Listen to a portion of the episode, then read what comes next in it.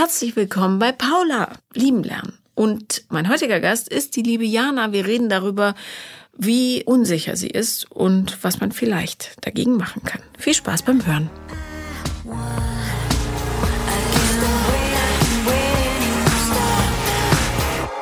Herzlich willkommen, Jana. Hallo Paula. Hallo. Schön, dass du da bist. Danke, dass ich hier sein darf. Ich freue mich ganz doll. Ich habe hab dir ja ziemlich oft geschrieben, glaube ich, auf Instagram und dich ein bisschen bombardiert, aber ähm, aber ja. so ist es richtig, weil manchmal und es, es tut mir total leid an alle, denen ich noch nicht geantwortet habe, weil es ist so viel und ich mache das alles alleine und ähm, es gibt ja so verschiedene Ordner da auf Instagram ja, und, und manchmal kommen die auch gar nicht durch. Dann manchmal kommen die nicht durch genau. oder wenn dann legen sich andere drüber. Das ist echt also bleibt dran. Wenn ihr wirklich wollt, dann schreibt, schreibt, schreibt. So ich wie Jana es wirklich, gemacht hat. wirklich hier zu sein. Und ich dachte erst, es ist ein bisschen komisch mit den ganzen Umständen, die jetzt gerade in der Welt ähm, los sind. Und äh, eigentlich habe ich auch gerade gar nicht wirklich so einen Kopf für die eigentlichen Probleme, die ich noch vor Wochen hatte. Die sind wirklich komplett eigentlich in den Schatten gerückt. Aber ich habe mich so darauf gefreut, hier zu sein. Und weiß ich nicht, ich ja. dachte mir, ich komme trotzdem. Und Du, ich finde auch, ähm, also ich habe äh, ja dasselbe Problem. Bei mir war ein ukrainischer Junge zu Besuch, der okay. mit meinem Sohn auf die Schule geht.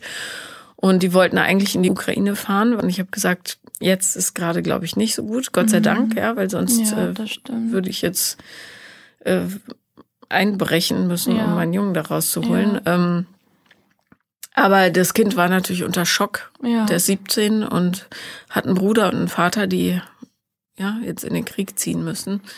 Äh, und die Mutter will auch da bleiben, weil sie Ärztin ist und das ist einfach ein verdammter Albtraum. Und ja. man fragt sich, wofür. Ja, ich finde also wirklich, ich habe eigentlich gerade gar keine anderen Gedanken, aber ja. Nee, ich auch nicht. Aber äh, und das Schlimme ist diese wahnsinnige Ohnmacht, die man so genau, hat. Genau, ja? ich fühle mich auch hilflos. Ich fühle mich schuldig, weil ich nichts machen kann. Also ich versuche was zu machen, spenden, ich war auf der Demo und und und, aber ja. trotzdem fühlt man sich hilflos und jetzt rede ich hier über meine Popelprobleme im, im Vergleich zu den Problemen. Du, ich sag dir, warum das ähm, wichtig ist, über die Popelprobleme zu reden, weil ich glaube, dass Menschen, die sich mit ihren Popelproblemen auseinandersetzen, äh, nicht die ganze Welt in die Luft jagen das später. Stimmt, das ne? stimmt, da hast Und du recht. da hätte, hätten gewisse Männer auf dieser Welt eine vernünftige Therapie gemacht. Da hast du recht. Oder alle, dann gäbe es äh, wirklich weniger sorgen. Weil äh, Krieg ist ja ähm, die völlige Abwesenheit von Liebe, ja. Die totale maximale Egozentrik ähm, und ja, diese Korruption durch Macht erschließt sich mir nicht so. Aber es ist was, womit die Menschheit, diese lernunfähige Menschheit äh, ja schon seit Jahrtausenden sich rumschlägt. Bloß diesmal ist es enger und ich bin ich finde das sehr beeindruckend, wie die Ukrainer ja, darauf auch. reagieren. Ich auch, ich auch. Was den Schmerz irgendwie noch größer macht, wenn man ja, sieht, wie und, widerständig und, und ja. Ja, also, aber wie gesagt, die Puppelprobleme, und darum ist es total legitim, trotzdem darüber zu sprechen, sind diejenigen, die das große Übel verhindern. Also daran zu arbeiten. Ne? Ja. Darum ist es gut und wichtig. Ja. Ja. ja. Und glückliche Menschen produzieren keine unglücklichen Menschen. Das so stimmt. Das. So, ja. hau raus. Je publiger, desto besser. Ja, also ich bin ursprünglich zu dir gekommen, weil ich über ähm, ja meine meine letzte Beziehung, also es war keine offizielle Beziehung, äh, zu einem Mann reden wollte ähm, und ja generell ähm, ja bin ich einfach so in den letzten zwei Jahren komplett aufgelöst und dann hat meine Schwester mir deinen Podcast empfohlen und ich habe mich so aufgehoben da gefühlt und wirklich, du hast mir schon durch so viele ja, Nächte geholfen, in denen es mir nicht so gut ging. Und ähm, ja, deswegen wollte ich einfach mit dir so über alles sprechen. Und ähm, wie gesagt, ich hatte auch noch nie eine richtig, richtige Beziehung, immer nur so Liebschaften. Mhm. Und ich weiß, dass ich ganz viele Probleme in mir noch drinne habe und glaube ich auch deswegen nicht so wirklich bereit bin für eine Beziehung und ja, wollte einfach generell so mit dir darüber sprechen und ja. Wie alt bist du? 29. Mhm. Und ähm, was war an der letzten Beziehung so auffühlend, dass du gedacht hast, jetzt muss es mal raus? Ähm, dass ich eigentlich das Gefühl hatte, dass die Person mich gemocht hat. Und ich habe aber das Gefühl, dass ich es so ein bisschen versaut habe durch mein ähm, durch, durch, durch mein Verhalten, weil ich so unsicher war und ähm, letztendlich ihn auch nicht mehr besucht habe, weil ich so unsicher war. Ich weiß nicht, wie weit ich davon Warte, erzählen soll. Wie, wie, was meinst du mit, du hast ihn nicht mehr besucht? Also er wohnt in Paris, in meiner Traumstadt, by the Mhm. way. Ja. Ich wünsche mir irgendwann mal da wohnen zu können. Und ich war im August äh, für sechs Wochen da, habe bei einem Freund in der Wohnung gewohnt und ihn da kennengelernt über eine Dating-App. Ein, Franzosen. Genau, ein Franzosen, mhm. ja, ein Par Pariser. Und, ähm, Und du sprichst Französisch? Nein, ich übe es gerade. Ich bin äh, auf, auf seit zwei Jahren oder zweieinhalb Jahren schon. Ich bin leider ganz schlecht, aber ich gebe mein Bestes und ich bleib dran. Ja. Ähm, genau, und wir haben Englisch kommuniziert. Okay. Also er hat kein Deutsch gesprochen. Und genau, wir haben uns in Paris kennengelernt in der, meiner letzten Woche und ähm, haben uns dann da ein paar Mal gedatet. Dann bin ich zurück nach Deutschland geflogen. Ähm, er hat mich dann auch einmal hier besucht in Berlin und wir hatten ein ganz schönes Wochenende hier in Berlin bis auf den letzten Tag, weil es mir da schon nicht so gut ging und ich so Unsicherheiten gezeigt habe und Wa- Was betreffend? ich habe, ich kann das gar nicht so richtig beschreiben. Also ob er Ähm, dich wirklich mag?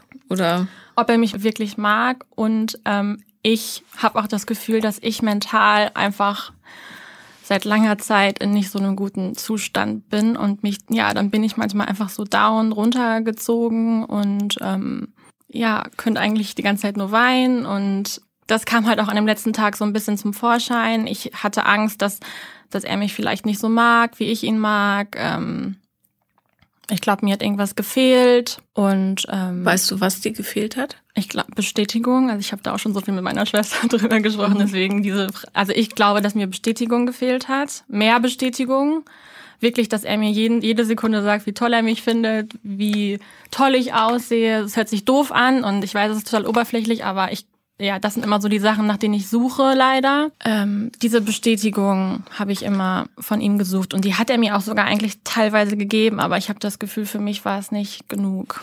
Also jemand, der aus Paris für eine Frau nach Berlin fliegt, Ja. die er eigentlich nicht so gut kennt, um dann das Wochenende mit ihr zu verbringen.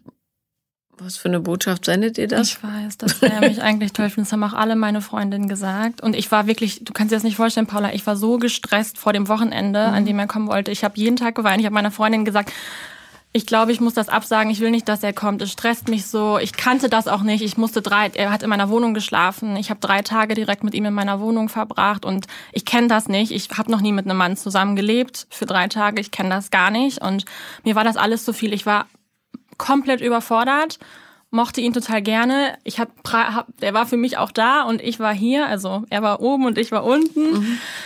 Und ich habe mich komplett gestresst. Und dieser Stress, wenn ich war wirklich auch das Wochenende über eigentlich unter Strom und konnte mich einfach nicht darauf einlassen. Ich kann mich einfach nicht auf sowas einlassen, weil ich das Gefühl habe, ich bin so unsicher, was Beziehungen angeht. Und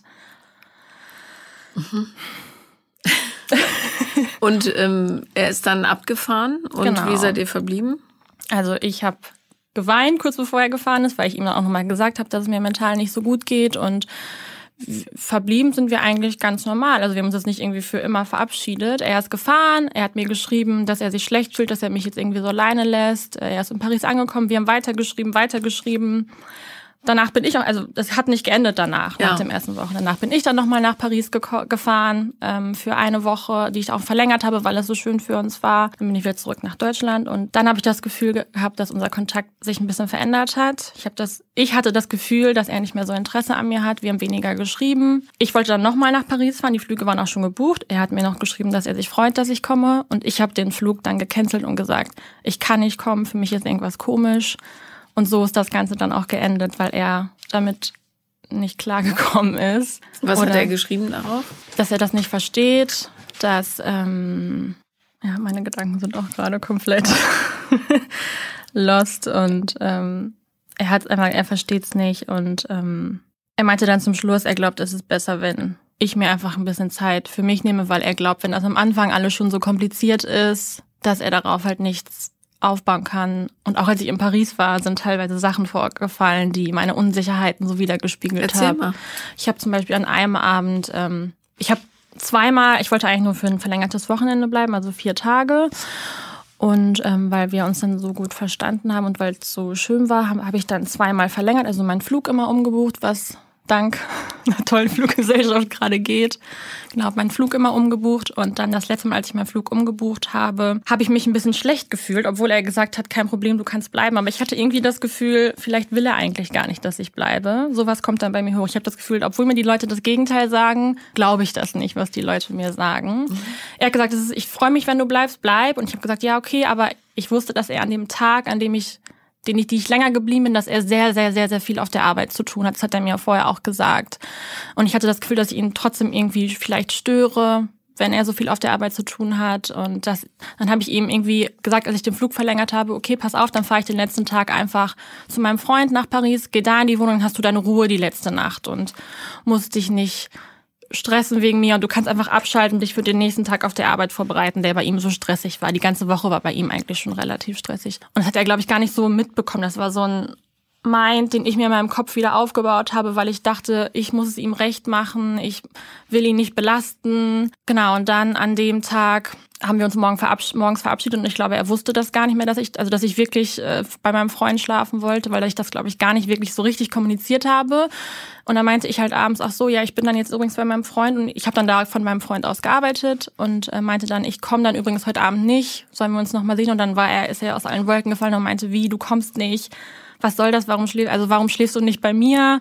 Warum schläfst du bei deinem Freund? Und was das war für ihn schon ganz komisch, glaube ich. Er konnte, das, er konnte meine Gedankengänge gar nicht verstehen, dass ich sage, ich will lieber, dass du deine Ruhe hast, du bist bestimmt gestresst, obwohl er mir das nie gesagt hat, dass er gestresst ist und lieber seine Ruhe haben will. Ja. Genau, und das war auch so ein Ding. Und bist du dann bei deinem Freund geblieben? Nee, ich, er meinte dann, Jana, mich verwirrt das schon gerade krass, was du da gemacht hast, um ehrlich zu sein. Ja. Bist du dir sicher, dass du heute Abend zu mir kommen willst? Ich habe gesagt, ja, ich komme jetzt auf jeden Fall zu dir. Hast du es ihm dann erklärt, was bei dir im Köpfchen? Ja, so, so ein bisschen. Aber ich habe das Gefühl, weiß nicht, ob er das so richtig verstehen konnte. Ist das was, was du öfter bei dir beobachtest? Wenn Immer. Immer. Was ist mein komplettes Muster? Okay, also Menschen versuchen dir nahe zu kommen und du ähm, versuchst es mit Gewalt kaputt zu machen, weil das kann ja so nicht sein. Ja, also ich versuche es immer den Menschen recht zu machen und habe immer Angst, dass die Menschen vielleicht. Äh, du hast es ihm aber nicht recht gemacht. Da, genau. Ja. Also da, da. Ja. Ich dachte aber, weil er vielleicht so gestresst ist, ich habe einfach das Gefühl gehabt, er braucht vielleicht seine Ruhe und. Aber das musst du ja den Leuten selber überlassen. Absolut. Ob die ihre Ruhe brauchen oder nicht. Ich, ja, ich weiß das, aber ich denke immer, ich habe das Gefühl, ich nerve vielleicht oder ich, ich weiß es. Ich weiß, es ist. Warum bist du denn so unsicher? Weiß ich auch nicht. Ähm, ja, ich bin leider in ganz, ganz vielen Manche Menschen sagen mir immer, das sieht man mir gar nicht an, aber ich bin eigentlich komplett, wenn ich ehrlich bin, komplett lost. Das spiegelt sich auf meiner Arbeit wieder. Also ähm, alle Leute um mich herum kriegen irgendwie Beförderung. Ich bin die, die seit drei Jahren auf der gleichen Position rumkriecht und irgendwie nicht weiterkommt. Ich ähm, ja, glaub, glaub nicht an mich. Ich hinterfrage alles, was ich mache. Ich glaube, das kommt aus meiner, also ich weiß, es kommt aus meiner Kindheit. Ich bin auch in Therapie, also ich ähm, seit anderthalb Jahren und rede da auch viel darüber, was mir auch schon geholfen hat. Ich glaube, das kommt aus meiner Kindheit und vielleicht aus meiner aller, allerersten Beziehung, die ganz komisch und toxisch war. Da war ich 17 oder 18. Das war auch nur eine kurze Zeit, aber ich glaube, die hat mich auch so ein bisschen gedamaged und gebrainwashed. Was, ähm, was war denn in deiner Kindheit? Mm, also mein Papa ist depressiv und ähm, äh, meine Mama ist hart im Nehmen, würde ich mal sagen. Meine Mama hatte, meine Mama hatte selber nie eine Mama, weil ihre Mama im, im Rollstuhl saß und sie eigentlich nie eine, also die hatte multiple Sklerose und ähm, hatte nie eine wirkliche Mutterfigur. Und ich glaube, es hat sich so ein bisschen auch auf meine Mutter dann wieder gespielt, dass meine Mutter auch nie die Übermutter sein konnte. Also sie ist für uns da immer. Ich will das gar nicht so krass, aber ich habe mir immer als Kind so eine Mama gewünscht, die, wenn ich nach Hause komme, die für uns kocht, wir alle am Tisch sitzen und freundlich miteinander sind und so eine, so eine Übermama, so eine richtige Mutti, Mutti, Gluckenmutter. Meine Mama war, ist halt nicht so. Sie ist eher ein bisschen kühler und äh, wie gesagt, dann die ganze Sache mit meinem Vater. Meine Eltern haben sich getrennt, als ich 13 oder 14 war. Mein Vater hat natürlich überhaupt kein Selbstbewusstsein durch seine Krankheit auch. Der ist ganz unsicher. Ich sehe mich ganz oft bei meinem Vater. Also die Charakterzüge von meinem Vater sehe ich ganz oft an mir und ich weiß, dass das daher bei mir kommt. Mhm. Und was war mit der ersten Beziehung? Die hatte ich mit einem, äh, Paula, ich kann das gar nicht, das, das war wirklich crazy und ich war damals auch ein ganz anderer Mensch, aber auf jeden Fall habe ich den unheimlich geliebt. Ich dachte damals, ich habe ihn geliebt, für mich war es Liebe, ich war ganz, ganz doll verliebt in den und der hat mich, glaube ich, überhaupt nicht geliebt, das ging so drei Monate oder so, aber ähm, der hat mich eigentlich eher weggestoßen und hat mir vielleicht so für zwei Wochen gesagt, dass er mich auch mag und liebt, aber ich kann dir auch gar nicht mehr alle Details sagen, aber ich bin dem damals, das weiß ich noch, ich bin dem unfassbar hinterhergelaufen. Mhm unfassbar. Also er hat gesagt, er will mich nicht, er möchte das nicht. Ich bin zu irgendwelchen Festen in meiner Kleinstadt gefahren, so Schützenfeste und sowas, was es bei uns auf dem Dorf da gibt und äh, bin dem hinterhergelaufen, habe den angefleht. Also ich, ich bin zu seiner Arbeit gefahren. Oh. Ich, ja, es war wirklich ganz, ganz, ganz, ganz schlimm, Paula. Ich schäme, also nee, ich schäme mich Ach, eigentlich nicht dafür, weil ich war damals so, aber da habe ich mir auch gesagt, ich laufe nie wieder einem Mann hinterher und ich glaube, das habe ich jetzt immer noch so ein bisschen in mir drin, weil ich äh, jetzt immer so sage, Nee, wenn der mich, wenn ich irgendein kleinstes Zeichen davon spüre, dass es, dass der mich vielleicht nicht mögen konnte, dann bleibe ich weg und ich laufe gar keinem hinterher. Mhm. Ich glaube, so das habe ich noch so ein bisschen, bisschen davon genommen. Aber die, ich war damals am Boden zerstört. Ich bin nicht zur Schule gegangen, das weiß ich noch. Äh, ich habe nichts gegessen. Ich hatte ganz, ganz, ganz, ganz, ganz, ganz starken Liebeskummer und ich kann mir vorstellen, dass ich auch da schon so ein bisschen, ich, ich glaube, ich habe von meinem Papa depressive Züge geerbt, beziehungsweise wenn ich ehrlich bin, auf meinem Therapiediagnoseschein steht Dysthymia, was eine, eine leichte Depression, die immer da ist. Da steht auf meinem Diagnoseschein. Ich tue mir ein bisschen schwer, manchmal das anzunehmen. Trotzdem weiß ich, dass ich depressive Züge von meinem Vater habe. Und ich glaube, wenn es dann um so Sachen wie Liebeskummer geht, ähm, dann kriege ich gar nichts mehr hin. Auch jetzt diese Sache mit dem Paris-Guy steckt irgendwo immer noch in mir drin. Wie gesagt, jetzt gerade ist es, muss ich ehrlich sagen, ein bisschen unterschwellig da, aber die letzten Monate, Oktober, November, Dezember, so, das waren Monate für mich, da habe ich so gelitten und also ich hatte einfach großen, großen Liebeskummer. Ja, ähm, wenn du den Podcast hörst, was du ja tust, ähm, dann weißt du oder hast du vielleicht so die Geschichten mitgekriegt, wo es in Elternhäusern ganz ähnlich lief. Also ähm, zwei im Grunde abwesende Elternteile aus verschiedenen Gründen. Ja, der eine, äh, dein Vater hat sicher auch in Teilen an sich vorbeigelebt und ja, Depression ist häufig ja die Folge davon, dass man so an sich vorbeilebt. Und deine Mutter hat wahrscheinlich versucht, einfach die Bälle äh, in der Luft zu halten Absolut. und wirkte dadurch etwas unterkühlter, als du es gebraucht hättest, ja. ähm, was möglicherweise keine böse Absicht war. Ne? Ähm, aber bei solchen Kindern entsteht dann natürlich relativ schnell das Gefühl, ich bin nicht so wichtig oder das, was ich brauche, ist nicht so wichtig und das, was ich empfinde, ist auch nicht so wichtig. Und äh, das schleppt man natürlich, wenn es blöd läuft, wundervoll ins Erwachsenen-Dasein und reproduziert das, ja, bis es halt irgendwann nicht mehr geht und man es dann wirklich, wirklich attackiert, das Problem. So ähm, ich kenne jetzt die Geschichte, die Seite des äh, Parisers nicht, wie er das so empfunden hat, aber so wie du es erzählst oder erzählt hast, klingt es halt so, als wäre deine Idee von Beziehung, ähm, ich versuch's, aber sobald auch nur der Hauch eines Zweifels in mir gärt, mache ich schnell kaputt. Weil wenn ich schneller bin mit dem Kaputtmachen, kann mir kein anderer wehtun. Ja. So. Die Heilung dagegen wäre, das genaue Gegenteil. Das heißt, äh, das Bauchgefühl zumindest so weit wieder vorholen, dass du eine ungefähre Ahnung hast, welcher Mensch überhaupt gut zu dir wäre oder zu dir passen würde und dann bewusst, ja, leicht dahingesagt, aber so kurz zusammengefasst, dann eben bewusst äh, zu praktizieren, Liebe auszuhalten, ja, oder Zuneigung auszuhalten. Die Wahrscheinlichkeit anzunehmen, dass jemand dich mag, so wie du bist, leicht verschroben, total unsicher, ja, möglicherweise sehr sprunghaft, das einfach zu ertragen und zu verstehen, dass dir nichts passieren kann. Gar nichts. Ne? Wenn dir, ähm, und ich habe das Thema auch, logischerweise bei meiner Kindheit, hm, ähm, dass ich mir sehr, sehr schwer damit tue, anzunehmen, dass jemand lieb zu mir ist, mhm. mich mag und so. Das löst bei mir sofort einen Fluchtimpuls aus. Aber ich habe so lange daran gearbeitet, dass ich das jetzt fühle und auch so sein lassen kann, ja, ohne abzuhauen.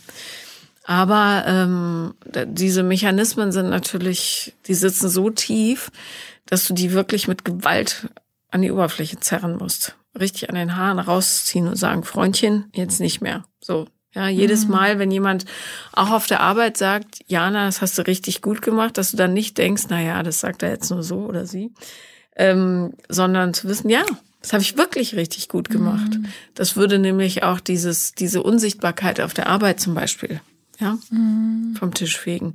Die wissen möglicherweise gar nicht, dass es dich überhaupt gibt. Im wahrsten Sinne des mhm. Wortes. Ja, du blubberst da so unten rum. Die, die, die lauter sind und mehr sagen, guck mal, wie gut ich bin, die werden natürlich als Erste Total. mit hochgenommen. Ja? Total. Und du sitzt da, die ist immer zufrieden, die holt uns morgens Kaffee, was weiß ich, ja. Ähm, die ähm, hast du mir nicht sogar angeboten, dass du mir Frühstück mitbringst? Ja, ich habe gesagt, ja. ich kann. ja, fällt mir dabei ein. Danke für das Angebot. Aber ähm, also ja, die, de, es gelingt halt niemandem, dich wirklich zu sehen, weil du dich niemals zeigst, sondern immer nur in Hab-Acht-Stellung in der Ecke lauerst und sagst, pass auf, die mögen mich doch sowieso nicht. Überspitzt gesagt, ja. Kann ja gar nicht sein, dass die mich gut finden. Und wenn du das glaubst, das weißt du, wenn du mein Buch gelesen hast, das letzte. Ich habe das letzte, bin ich fast mit durch. Ja. Ich hatte mit dem ersten, ich, ich habe mit dem falschen angefangen, oder? Nee, nee, du, du liest erst finde dich gut, sonst findet dich keiner. Und dann liest du, geh schon mal in dich, das Glück kommt danach. Ich habe jetzt das, also dein, dein, dein neuest erschienenes gelesen. Genau, genau. Ja. Das habe ich, das, da bin ich auch äh, fast mit durch. Aber ähm, natürlich. natürlich. Danke. Nein, aber Danke weil ich, äh, ich, erwähne es, weil da eben auch, ähm, finde ich, relativ intensiv beschrieben wird, was passiert, wenn du ähm, oder was das Leben dir zurückgibt, wenn du eben immer nur das Schlechteste erwartest. Mhm. Ne? Ja. Und das ist das, was momentan passiert. Ja, ja. Und mir tut der Franzose leid, der dich möglicherweise mit Liebe überschütten wollte, aber du hast einfach ihm sowas von den Türen in die Fresse geschlagen. Ich weiß das manchmal nicht, Paula. Ich ja. denke noch ganz, ganz, also der ist jeden Tag in meinem Kopf, ja. jeden Tag. Und ähm, ich überlege ganz oft, ob ich ihm vielleicht mal schreiben soll oder so. Aber was eigentlich meine, mein Learning auch manchmal daraus, also ich traue schon ein bisschen meinem Bauchgefühl. Und ich glaube, mein Bauchgefühl hat mir nicht jetzt zu 100 Prozent gesagt, dass äh, er der richtige Partner. Also mein, ich hatte schon, glaube ich, Zweifel und weiß ich nicht. Und ich äh, du, das kann ja gut sein. Ja. Zumal so Fernbeziehung über große Distanz ist ja auch nicht jedermanns Sache. Ne? Das ist wahnsinnig kompliziert und anstrengend und man muss es wirklich wollen. Ähm, Nichtsdestotrotz wäre es, glaube ich, trotz, also für dich ganz gut, das mal aus dem System zu kriegen und ihm zu schreiben und vielleicht auch dich erklär oder verständlich zu machen, so, ne? Das habe ich schon versucht, nachdem, also er hat mich dann auch so ein bisschen geghostet, nachdem ich dann nicht mehr nach Paris gefahren bin. Also das war auch eine ganz schwere Zeit für mich, weil ich hab, bin ihm dann so ein bisschen schon nachgelaufen. Also ich habe dann gesagt, hey, es tut mir leid, dass ich mich so verhalten habe es hat irgendwie nichts mit dir zu tun, hab ihm auch dann nochmal erklärt, dass wir haben auch dann nochmal telefoniert danach, aber da war er auch ganz kühl und ab. Also da, ich habe das Gefühl, ich bin gar nicht mehr richtig an ihn drangekommen. Also habe ihm da erklärt, dass ähm, ich einfach Unsicherheiten in mir trage und ja einfach nicht so erfahren in Beziehungen vielleicht auch bin und einfach nicht so gut darin bin. Hab ihm das versucht so ein bisschen zu erklären, aber seine Antwort war halt immer dann, ja, es ist jetzt schon eine Art von kompliziert und er findet, dass es am Anfang nicht so kompliziert sein sollte. Was ich gar nicht finde, weil es ist nicht immer alles pink und rosa und jeder Mensch hat seine Probleme und dadurch, dass er das gesagt hat, zeigt es mir auch, dass er, dass ich auch vielleicht nicht die richtige für ihn war und ich muss sagen, ich stimme ihm ein bisschen zu, hm. äh, weil wir lieben oder verlieben uns und das ist ja ganz viel Zufall, ja, wen wir treffen und mit wem wir gerade so klicken, ähm, weil das Leben leichter wird dadurch. Und wenn du das Gefühl hast, schon nach zwei, drei Wochen, da ist so ein Senkblei an deinem Fuß, kannst du zwar dein Helfersyndrom da vielleicht ausleben, aber das ist nicht das, was man sich wünscht. Zumal dann auch in der Fernbeziehung, wo du nicht nur Zeit und Emotionen investieren musst, sondern ja auch noch, das eine wirtschaftliche Frage ist. Nichtsdestotrotz heißt das nicht, dass du nicht jemanden findest, der groß genug ist, das mitzutragen am Anfang, ja. Trotzdem würde ich dir empfehlen, das erst wirklich aus dem Weg zu räumen, bevor du ja. dich groß in den Datingmarkt stürzt. Du bist ja. ja noch jung, also du hast da, das eilt jetzt nicht. Aber das ist tatsächlich hm, lebensentscheidend, dass du das ja. jetzt aus dem Weg räumst. Ja, aber ich habe das Gefühl, ich weiß, ich glaube, das Gefühl, das dauert noch Jahre bis ich das, äh, weiß ich nicht, ich habe zum Beispiel auch meine, meine Therapieform, ich habe auch mit meiner Therapeutin überlegt, ob ich die vielleicht, ich, ich gehe super gerne dahin, ich liebe es fast, würde ich sagen, einmal die Woche dahin zu gehen und einfach mich bei der auszuheulen. Ich heule auch wirklich fast jede Woche, wenn ich da sitze. Ähm, aber ich habe das Gefühl, dass es mir eigentlich, wenn ich jetzt zurückblicke, nicht mental nicht besser geht, als es mir vor zwei Jahren ging. Also dass es mir eigentlich nicht wirklich, es, die Therapie unterstützt mich, weil ich einfach jemanden habe, mit dem ich so komplett reden kann und alles auslassen kann. Aber ähm, ich habe nicht das Gefühl, dass es mir besser geht dadurch. Also, ähm, wenn ich da kurz einhaken darf, äh, oder erstmal die Frage, was machst du für eine Therapieform? Verhaltenstherapie. Mhm. Finde ich grundsätzlich nicht so falsch. Mhm. Ähm, das Problem bei ganz vielen Therapien und den Klienten ist, dass äh, Klienten also, oder ja, doch Klienten, nicht Patienten, ähm, hingehen und sah, denken, ich mache die Therapie und danach wird das Leben einfach gülden. Ja, das Ding ist, in der Therapie lernst du ja nur mit den Baustellen, die du hast, effektiver und gesünder umzugehen. So, wenn man aber in der Praxis die Arbeit nicht macht, kannst du 140 Jahre zur Therapie ja. gehen. Das heißt, du musst dich, um eine Therapie gelingen zu lassen, musst du dich Tag und Nacht damit konfrontieren. Das heißt, wiederum in der Praxis, sobald du Unsicherheit fühlst oder merkst, du verhältst dich komisch, sprich es aus. Egal in welchem Umfeld. Ja? Auf der Arbeit, ach Mist, jetzt habe ich schon wieder für euch alle Frühstück gebracht. Dabei würde ich mir so sehr wünschen, dass ihr mir mal Frühstück bringt. Ja, blöd gesagt, doofes mhm. Beispiel, aber mhm. du weißt, wie ich meine. Oder ich fühle mich äh, übersehen hier in diesem Projekt, aber habe ich die meiste Arbeit gemacht. Wie, äh, wie kommt es, dass ich keine Anerkennung krieg?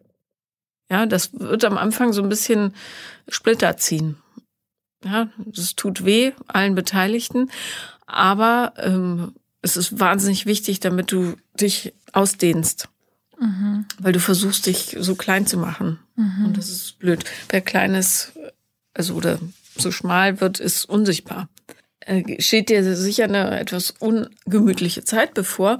Aber ich kann dir garantieren, als jemand, der durch diesen Sumpf schon gewartet ist, wenn du zurückblickst, wirst du sehen, wie weit du schon gekommen bist. Ja, und zwar nicht in Jahren, sondern schon in Wochen und Monaten. Das sagt meine Schwester mir auch. Ist manchmal, so. Ja. Darum wäre es gut für dich, wenn du Tagebuch führen würdest. Mm, Mache ich schon teilweise. Gut, teilweise. weil dann kannst du nämlich das lesen und denken, mein Gott, wer ist mm. diese Frau? Die kenne ich ja gar nicht mehr. Mm. Ja, und so merkst du, wie weit du vorangeschritten bist. Aber gerade in persönlichen Beziehungen, und du bist jemand, der würde ich gerade dazu raten, sich zu daten, nicht Beziehungen einzugehen, aber zu daten, dich zu konfrontieren mit äh, dem Feedback, was du von draußen kriegst, da zu üben, ehrlich zu sein.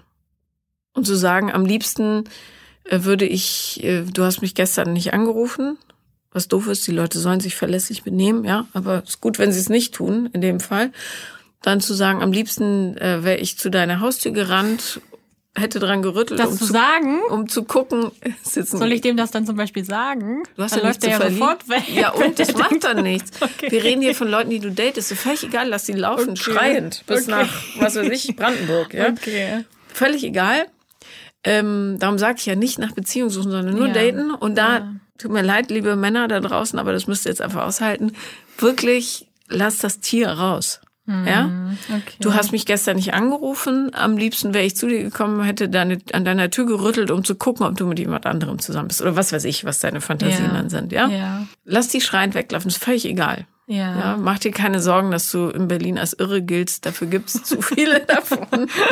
Ja.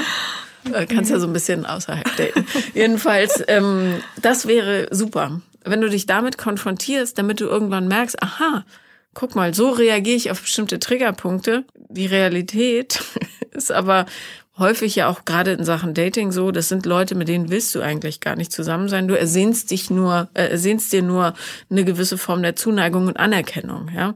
Aber meistens geht's oder häufig in solchen Fällen geht's gar nicht so sehr um die Person, sondern nur um das Gefühl, dass sie produzieren sollen. So. Und je mehr du das für dich erkennbar machst, desto schneller geht's. Mhm. Und wenn man das Tempo hochdreht bei solchen Entwicklungsgeschichten, dann ähm, fliegen halt Späne. Das ist so.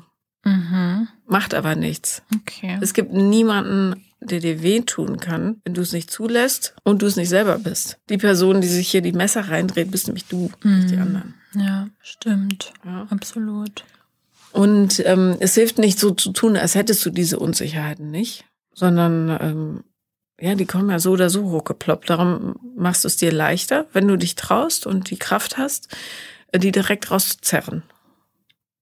Also mit dem meinem Datepartner zu reden, dass ich unsicher bin in Beziehungen und Ja, und dass du, wenn er dich nicht anruft, wenn er sagt, er ruft um acht an, dass du sofort einen Film schiebst, ja?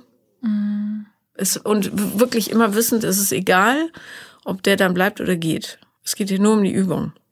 ja, muss ich mir irgendwelche Typen raussuchen, die vielleicht unfreundlich rüberkommen und nicht mein Typ sind, damit die, Die, mich gar nicht dein Typ sind. Ja, Ja. weil damit du nicht in so ein Genau. Ding gerätst, so Gott, dem muss ich jetzt gefallen, so Genau, ein Quatsch. ja, ja. Sondern einfach, aber das sind vielleicht auch die Leute. Versuchskaninchen, die armen Männer. Ein bisschen.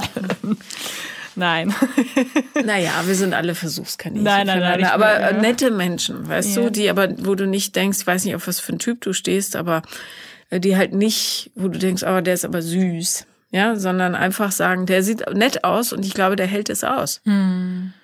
Und dann sagst du, ich will nur daten, ich will mal gucken, wie ich mich so fühle mit anderen Menschen. Mhm. Finde ich, kann man auch gut direkt schon in den ganzen, weil viele fragen ja immer auf diesen Plattformen, warum bist du hier? Was willst du hier? Und dann hoffen natürlich Meine die Therapie meisten, geht nicht schnell. Genau, genau, das kann ich dann direkt sagen. Ich möchte mal gucken, wie, ja, wie mein Datingleben so läuft und mich ein bisschen ausprobieren und Nein, ich möchte mich selber besser kennenlernen. ja, ja, Ja, und das ist, wenn du direkt sagst, äh, äh, du, ich äh, garantiere dir, de- dein Leben zur Hölle zu machen, das würde ich nicht tun. Aber ähm, tatsächlich dich selber zu zeigen, so wie du wirklich bist, ja.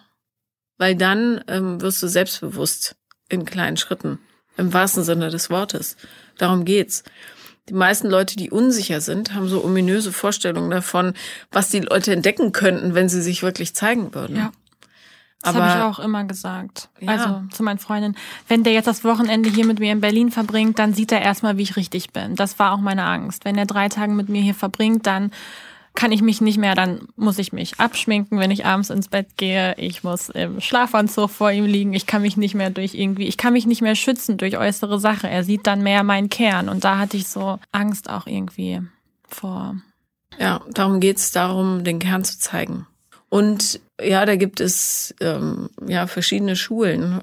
ja, aber ich glaube eben, Therapien sind häufig deshalb so langsam, weil so viel Vermeidung drumherum ist, ja. Aber wenn du stark genug bist und es gibt Menschen, die sind es nicht, aber mein Eindruck ist, dass du nicht dazu gehörst, dann zeig dich, weil ähm, die Verletzungen, die man sich dabei holt, sind echt marginal.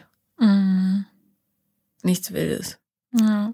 Zumal Menschen, die einen verletzen, wenn man sich wirklich zeigt, sowieso wertlos für das eigene Leben sind. Also, Genau, das denke ich mir auch immer. Also was, wenn wirklich eine Person geht, dann war die auch irgendwie nicht für mich gemacht und dann bringt es ja alles nichts, wenn sie geht, wenn ich mich zeige, wie ich bin. Genau, dann passt die Person Genau, nicht zu dir. genau, ja. Und ja. das macht den, die Verletzung ja gleich nochmal oberflächlicher. Also, Genau, ja.